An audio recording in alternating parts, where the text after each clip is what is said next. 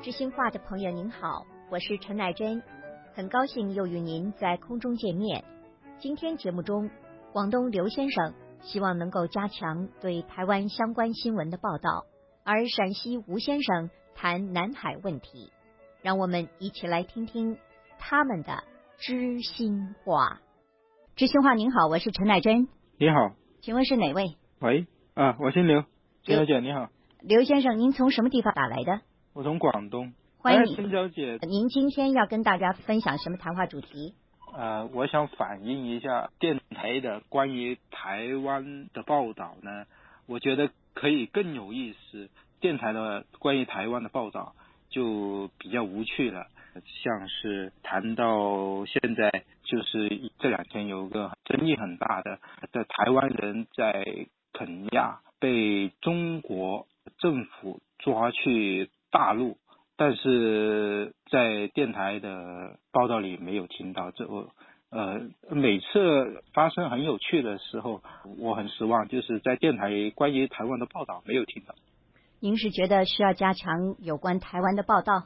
我只是不太喜欢呃负责台湾报道的记者吧，我他们的报道呃有很多很有意思的报道，他们不去关注，他们只是报道一些没有很大兴趣的一些事情嘛。刘先生，就是就是，您是在广东收听我们广播对吧？您是认为说有关台湾的报道应该要加强？不是加强，我是对负责台湾的报道呢。可以更有新闻价值的一些新闻，他没有报道，去报道了一些呃，其实不太重要的一些东西了。您说现在的有关台湾的报道不够重要？呃，只是有些嗯，其实更重要，就是更有意思、更有新闻价值的，就是我刚刚说的这个案子啊。但是在电台里面的报道没有听到。还有我们谈到，其实蔡英文。他现在的他的人事任命方面吧，其实很有意思，很失望的，我没有在电台里面有听到这方面报道。是不是因为在国内也没有这方面报道，而您期望我们能够做比较详尽的报道？我只是希望呃，在 RFA 里面关于台湾的报道，可以其实可以稍微改变一下。您刚才说有意思的报道。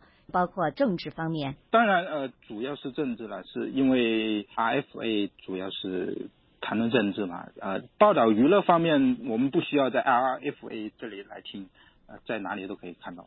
所以您是希望能够多加强一些政治性的、社会性的话题。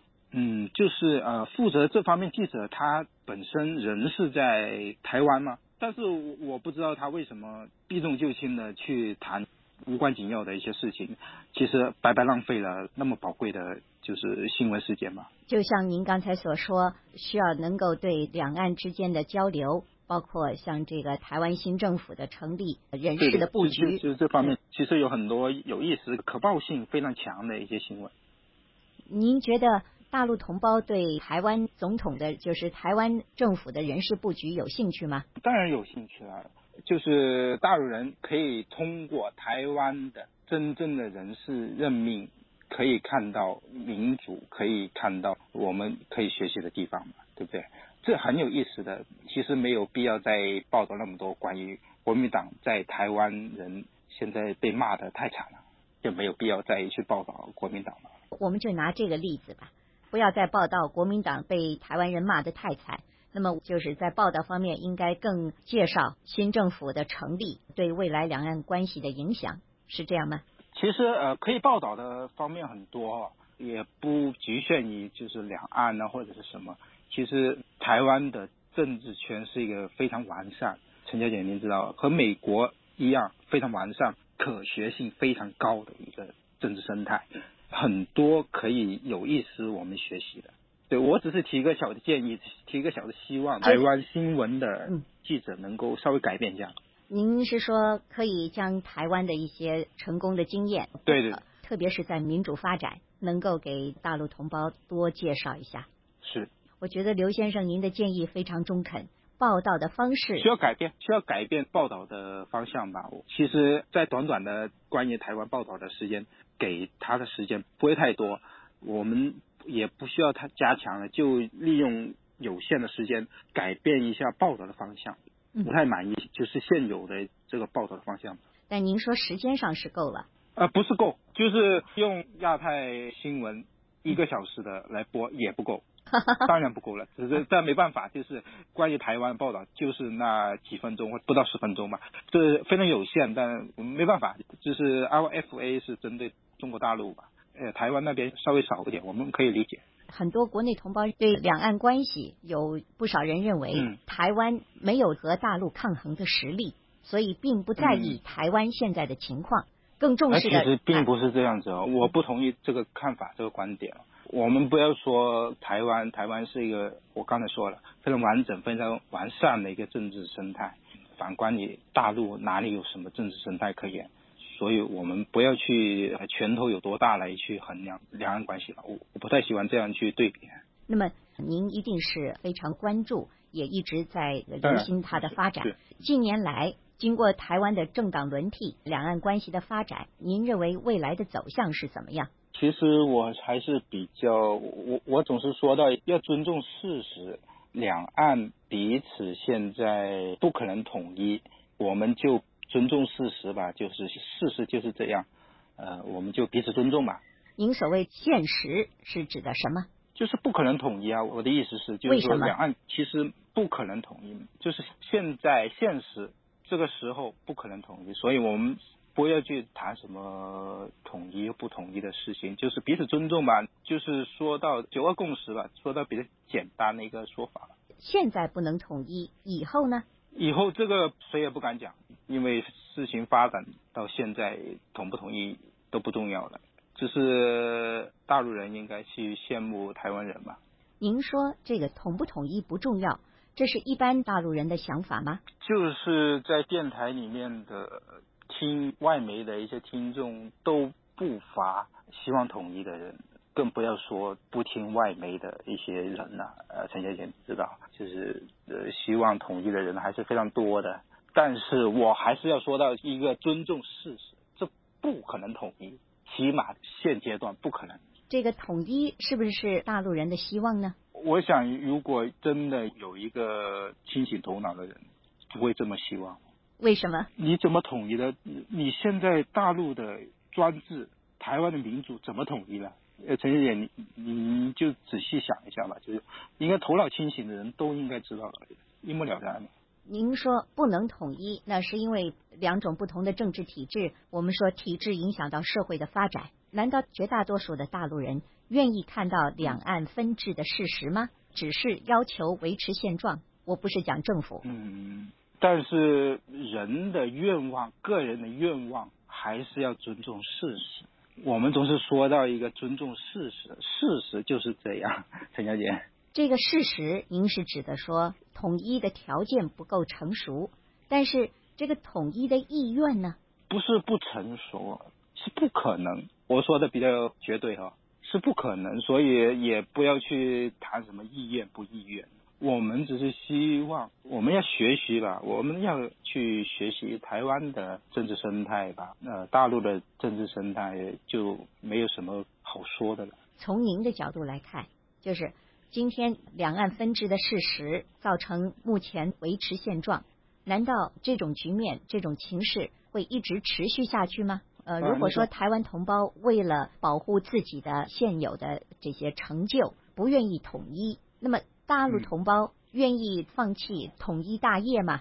只是说到我们，我和您谈的就是个人愿望，我们要尊重事实，事实摆在眼前，事实就是不可能。其实我们要学习的地方太多了，不可能嘛，完全不可能的一个事。您说完全不可能，是说中国国内？现在是没有办法达到像台湾这样的一个民主体制发展，但是呃，当然，我我个人认为，就是台湾必须首先自己要达成台湾的民主体制，就是像台湾的民主体制，才能够有别的想法吧。如果你现在两种制度没办法谈呢？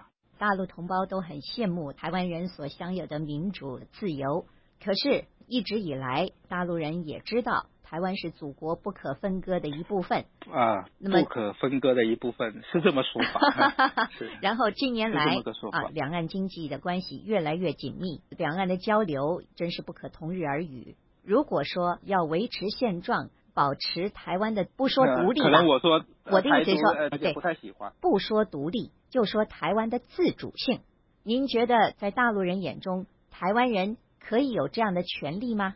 呃，台湾需要包括中国的其他任何个国家保持友好的来往，所以我们不是单指和中国有来往。刘先生非常珍惜台湾现有的民主自由体制，也希望台湾能够持续。您是认为一旦台湾成为第二个香港，台湾人就会失去现有的这些在许多呃大陆人看来是一种特权吗？是不是这样呢？当然不是特权，特权只是大陆给的特权，台湾不需要这种特权，台湾是一个自主的一个地方。我还是那句话，彼此尊重嗯，尊重现实，就是这样的。尊重现实，那就是维持现状了。那对，可以这么说，是中共当局会允许这样长期的维持现状吗？这个我我不在乎，啊，我不太在乎中国当局允不允许。其实台湾也不关心呃允不允许的事情啊，世界很多的人也不关心大陆允不允许这个事情，我也不太关心。那您觉得台湾的命运可以是操之在我吗？若是这样，如果有一天台湾宣布独立，那怎么办呢？我不太喜欢谈这个话题，因为太敏感。谈的就不是一个敏感不敏感，太极端。我一谈呢就太极端了，所以我不谈这个问题。好，我只是说彼此要尊重现实，彼此尊重彼此的一个就是现状，尊重现状，尊重现实，我就是这么说了。好的，是啊，陈小姐，谢谢你，谢谢刘先生，我们下次再聊，再见。再见。知心话您好，我是陈乃真，陕西吴先生，欢迎您。我们以前讨论过南海问题，您是不是愿意就这个话题再谈谈您的看法？南海问题从中国这方面来说，主要是邓小平的这个搁置争议给搁置出来了，就是这三十年来很大一部分。邓小平这个搁置争议、共同开发，这完全是异想天开、胡说八道呢。争议呢怎么能搁置呢？那个争议你越搁置越久，越发酵，后果越严重。再一个，你说你像那个菲律宾也好，你像国际上认为说什么中国南海的这疆域划到人家的家门口去了，这个不能这样说。在世界上各个国家都是门对门的，谁不是谁家的家门口？那海上跟陆地有什么区别？你说国与国之间有一条分界线，都在家门口，海域也是一样的，对不对？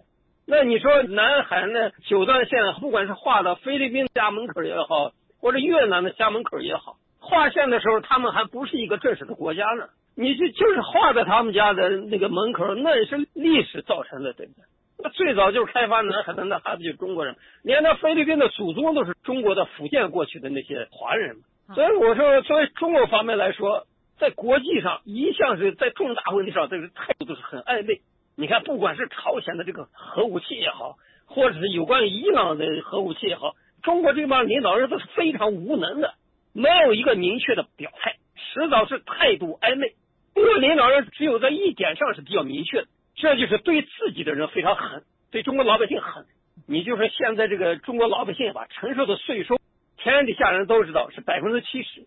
你比如我拿一百块钱去买东西，这个东西只值三十块钱，其中七十块钱是给国家交税了。所以中国政府他只对自己的老百姓比较狠，在国际事务上态度暧昧。两南海这么重大的问题，对不对？那到时候联合国的通过决议都承认了的，你搁置什么争议搁置？可以说邓小平把整个中国都应该说毁了，不管是道德上各个方面，邓小平这个人太坏了，说句老实话，比毛泽东差远了，真的。您这样说吧，菲律宾向海牙国际法庭提交这个南海诉讼案，很快要做出仲裁了。不知道国内有没有报道？就是在日本广岛举行的七大工业国集团的外长会议，最近也声明嗯强烈反对南海军事化。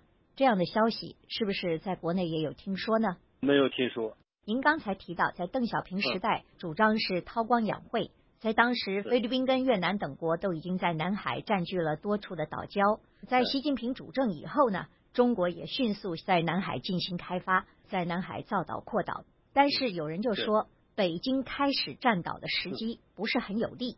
过去这个南海乱争的局面已经过去了，美国现在要重返亚洲，东盟呢也有崛起之势。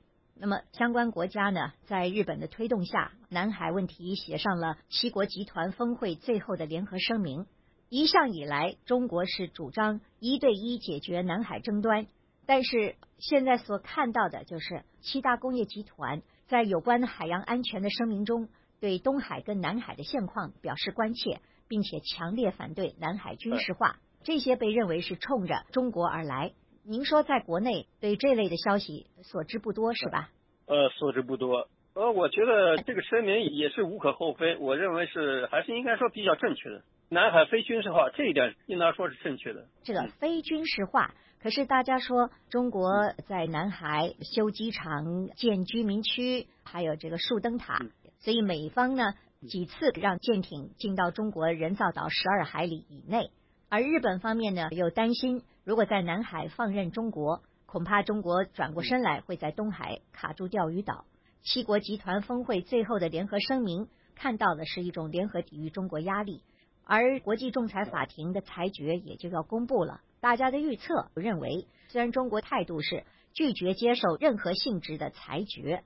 不过呢，这种强势的拒绝恐怕会使中国处在一个越来越不利的位置。您认为这南海的问题会朝着这个方向发展吗？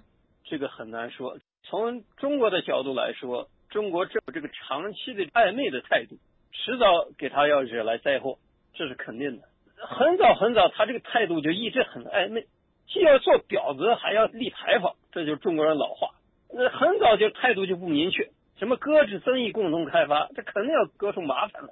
这个中国在自己控制的岛屿上修机场也好，他哪怕在那放这个导弹发射架，我认为也无可厚非。在自己控制的岛屿上，凭什么不能呢？你现在国际上耍流氓嘛？面对国际压力，有人说了一旦国际仲裁结果出炉，不管中方接受与否，相关各方行动的时候都会拿出这样一个所谓的国际凭据。如果中方拒不接受裁决，单方强制行动，这是有点自外于国际。而从长远来看，中国想把这个实质占有的岛屿全部变成合法占有，几乎是很难。您觉得这种说法是不是言过其实，或者是说已经预见了将来的发展？这种说法呢，随他说去。关键看，如果中国政府挺不住，那中国老百姓不答应，这是肯定的。所以，中国政府一方面面对的是国内老百姓。一方面是面对的这些国际上这个胡搅蛮缠，完全是这这个态势可能有点像那个清朝末期的态势。你关键是当初中华民国这个南海的主权是怎么样获得的？这个要挖一挖根儿。任何东西都有它的源头，对不对？你不能说是无视这个历史，无视历史。你现在讲究什么国际海洋法这些东西？当然了，我不得不承认，你比如说日本，人家国内内治理的好，民主政治很发达，很好。美国也是一样，中国的问题比较多。中国国内现在问题非常大。中国现在国内，中国政府能够安抚中国老百姓的，唯一就是他在这个南海的这个问题上，看能不能做出一点优秀的成绩了。否则的话，中国政府完蛋了。他在国内各个方面已经把广大的老百姓全都得罪了。像邓小平的所谓让一部分人富起来，现在中国的整个财富只是一小部分人在手里边攥着。而且这一小部分人把绝大部分财富都运到国外去，所以邓小平这个政策，这个三十年来的政策是非常恶劣。中国政府，你看中国国内现在盖那么多高楼，那些高楼全都是搜刮人民钱财的一种利器。中国政府就是利用这些高楼，把中国老百姓口袋里边全部掏光了，全部掏光不说，还让每个跟房子打交道的老百姓都欠了债。这就是中国政府，这就是表面上光鲜亮丽，实质就是这样。所以，中国政府如果在南海问题上再失手，那他就彻底不得人心了。那么，您认为南海问题，或者是说钓鱼岛问题，会是中国老百姓检视中共政权的执政能力和它的合法性以及各方一个很重要的方面？嗯，中国老百姓在个人生活条件或者稳定或者不稳定的情况下，您认为真的是对政府的外交政策表示很大的关心吗？呃，对对对，而且对中国政府在国际事务上一贯的暧昧态度，非常非常讨厌、反感。中国政府他最大的本事就是对自己的老百姓比较狠，就是这样。在国际事务上一贯是态度暧昧、模棱两可、模糊不清，而且官员都很无能。中国政府的这些官员在国际事务上都很无能，就这样。然后他的这个执政能力咋样？在国际事务上就要看这个南海和钓鱼岛这个。钓鱼岛这个东西，当然你从法理性上来说，肯定是日本占上风，因为这个当初中华民国完全是失守，中华民国政府失守，但是美方也没有说钓鱼岛是属于日本的。那就是说，这个钓鱼岛应该还是有夺回来可能性。现在日本的优势就是国内治理的比较好，他有美国撑腰，有人这么说。对，一个是美国撑腰，再一个就是人家的民主政治很发达，国内是非常安静，这是日本最大的优势。就人家的民主政治非常发达，这跟中国相比是一个天一个地。中国严格的来说，国内是乱七八糟，就是这样，完全是用强权在控制着。国内现在就是整个民族都在趋向于流氓化。您讲的内政不修，当然这个外交想要在国际舞台上站得住脚、受到尊重。恐怕也是比较困难。对对对，外交是内政的延伸。那么，从您刚才所说的这个情况，您觉得中国政府在处理南海问题和东海问题，也不完全是在转移内政上的失策，是吧？不是，不是转移。现在老百姓就看着呢，他不在南海问题上这个强硬起来，他是不行的。老百姓都在看着，这个国内关注这个军事方面。这个老百姓非常非常多，可以说是对于南海中国在南海问题上的什么搁置争议啊，是这些乱七八糟，都是一片怨声。所以在这点上，他并不是转移国内的矛盾，他不是这样。再讲到您也提到了中国国内的内政问题，在习近平上台以后，在反腐运动中，是不是也让中国人看到了起到了一些清理的作用呢？有一点，但是并不能解决根本问题，这个希望不大。因为这中国根本性的问题就是是民主化的问题。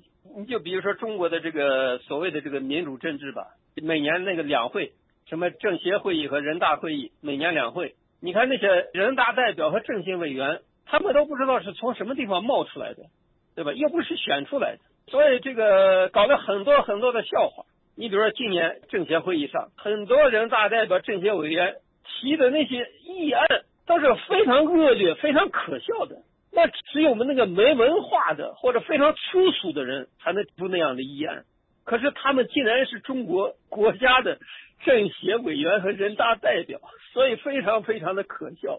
哎呀，我说句老实话，有些政协委员、人大代表提的那个建议和议案，简直能把他八辈祖宗的脸都能丢尽了。你说中国的人大代表和政协委员都是这么一些玩意儿，他们能干什么？对不对？所以中国国内啊，根本就没民主。我刚才为什么说这些呢？就他自己认为他有民主，他有人大代表、政协委员。你那个人大代表和政协委员，没有一个老百姓把他选出来，全都是政府的官员看谁比较顺眼，就封他的人大代表或者政协委员。也就是说，中国政府的手里边有一笔很大的资源，什么资源呢？就是人大代表和政协委员。就政府他看谁比他给的钱多。他就把这个人大代表或政协委员的这个头衔就丢给谁，就是这样搞。就是在中国国内，现在目前一个人只要有了钱，他再给政府送一点钱，哎，政府就给他一个人大代表的头衔或者政协委员的头衔，就是这样搞。你看，人大代表和政协委员，这是政府手里边一笔非常可观的资源，他就用这个东西，一方面给政府捞钱，然后他弄上来的这些个人大代表、政协委员，大部分都是不说人话的。所以说，你说中国国内现在哪有什么民主？如果这这样下去，它只能越来越恶劣。所以说，习近平的这个反腐，他只是治标不治本，他只是一时的，他解决不了根本问题。呃，根本问题是中国这个政治就是民主化的问题。现在来说，没有丝毫的民主。你比如说前段时间就是开两会的时候，中国的人大代表、政协委员竟然在两会上大放厥词，要求继续扩大这种贫富差距。再一个，任何一个发达国家，你像这个教育、医疗还有住房，很大一部分都是由国家提供福利，国家尽量在这方面要减少老百姓的负担。但是中国恰恰相反，教育、医疗和住房是中国政府裁员的三大支柱，学费非常的高。这个医疗更不用说，住房更不用说。所以这个国家这样弄下去是非常缺德的，这个政府就比较缺德，他这个治理方式啊，这个决策啊，这都是很有问题。打着所谓的社会主义国家，你根本中国老百姓到现在都丈二和尚摸不着头脑，说这个中国这个社会主义究竟是怎么个社会主义？几十年都搞不明白。眼前看到的是比资本主义国家更恶劣，比资本主义国家更缺德，而且这些富人这个把缺德捞来的钱全都放到国外去了。在习近平上台以后，原先大家是在一直期望习近平中国梦。现在您看，老百姓对所谓中国梦究竟有没有做梦的热情呢？没有，没有，没有人会记得起所谓的中国梦。可能这个东西在中国老百姓的这个脑子里边可能一划而过，但是一划而过的效果是老百姓只会讥笑，就是感到很可笑。什么中国梦？哪有什么梦？这个梦连做梦的技术都没有啊！做什么梦？你中国梦，你首先你老百姓连说一句话的权利都没有。你做什么梦做？你那些人大代表、政协委员，在中国这这么大的一片国土上，你在任何一个地方挑不出有一个政协委员或者人大代表是被老百姓选出来的？没有，老百姓没有选举的权利啊！你就是胡耀邦时代，一九八年的时候，那阵还搞过一阵竞选，对吧？现在哪有？没有，全都是一帮流氓。这个中国梦是个非常可笑的一个提法，非常荒诞可笑。你连一个民主政治都没有，你做什么梦？中国如果有哪一个老百姓相信这个中国梦，这种人你不能否认他没有。这些人都是一些既得利益者，而且都是一些属于那种寄生和腐败阶层，他可能会做这个梦。哪一个老百姓如果相信中国梦，他肯定是神经有问题了，连民主都没有，那做什么梦？这国内对老百姓横征暴敛，看他现在航空母舰这些东西，那血汗钱都是从哪来的？都是从百分之七十的税收来的。现在你看，为什么说国外评价说中国人在世界上有钱了，买东西买的很疯狂？为啥呢？现在中国国内的东西贵，那你想这帮人出国之后怎么能够不疯狂的去抢购呢？不但价格贵，而且可能大部分还都是假货。所以说，所谓的中国梦完全是无稽之谈，就是从目前来说是无从谈起。你要真说是做中国梦。有一个时间曾经做过中国梦，那就是在胡耀邦执政的时代，也就是说从八六年到一九八九年这三年的时间，中国人在那个时代做梦的愿望很强烈。自从八九六四共产党的枪炮一响，这个梦也就完结了。近年来，在经济的维稳这个问题上，就已经让当局焦头烂额。就去年吧，这个外汇存底的大量流失，还有内政的社保跟养老问题也越来越严重。过去中国在世界上让人刮目相看就是经济，而现在中国的经济呢增长缓慢，让中国人是不是也感受到了今非昔比了？作为下层的老百姓来说，他感觉是一样的。我的意思就是说，就是一般的普通老百姓，好像今非昔比这种感觉不是很强烈。因为普通老百姓他一直都是很穷的，几十年以来一直都是这样，所以他的感觉不明显。如果说有今非昔比这种感觉的，应该是那个中产阶级，或者是上层的，就是那帮有钱人。就是今非昔比的感觉，应该是有钱人的感觉。没钱的老百姓他还是这样，他感觉还是跟多少年以前是一样的。所以中国的这种福利也好，啥也好，他很少普及到一般的普通老百姓身上。邓小平的那个非常缺德的那个口号，就是让少部分人先富起来。所以说，能够有今非昔比这种感觉，就是那少部分富起来的人。那帮人一看不对头，就把大量的资金不是汇到美国，就是汇到瑞士或者法国，就是这样。但是你想嘛，三十年前邓小平提出来口号，让少部分人先富起来，那你说把中国的广大的老百姓往哪搁？这中国政府这三十年来一直没有实行，说是让全民富起来。现在提出了个什么，说是让全民奔小康，说要多少年以内实现小康，这是他自己一厢情愿的一种主观的说法。里边的这个实际的矛盾也好，内情也好，那这中国政府他自己知道。好，非常谢谢吴先生，我们下次再聊。知心话的朋友，无论是两岸关系或者南海问题，各种情况错综复杂。听完了两位朋友的知心话，也欢迎您就此话题。与我们一起聊聊您的知心话。每周三、周四晚间十点到十二点，请您拨打幺零八幺零八八八二七五七六五五，或者四零零幺二零零七八四。您的朋友陈乃真，真心与您交流知心话。好，今天我们节目时间就在这儿结束了，下周同一时间，别忘了我们空中再见。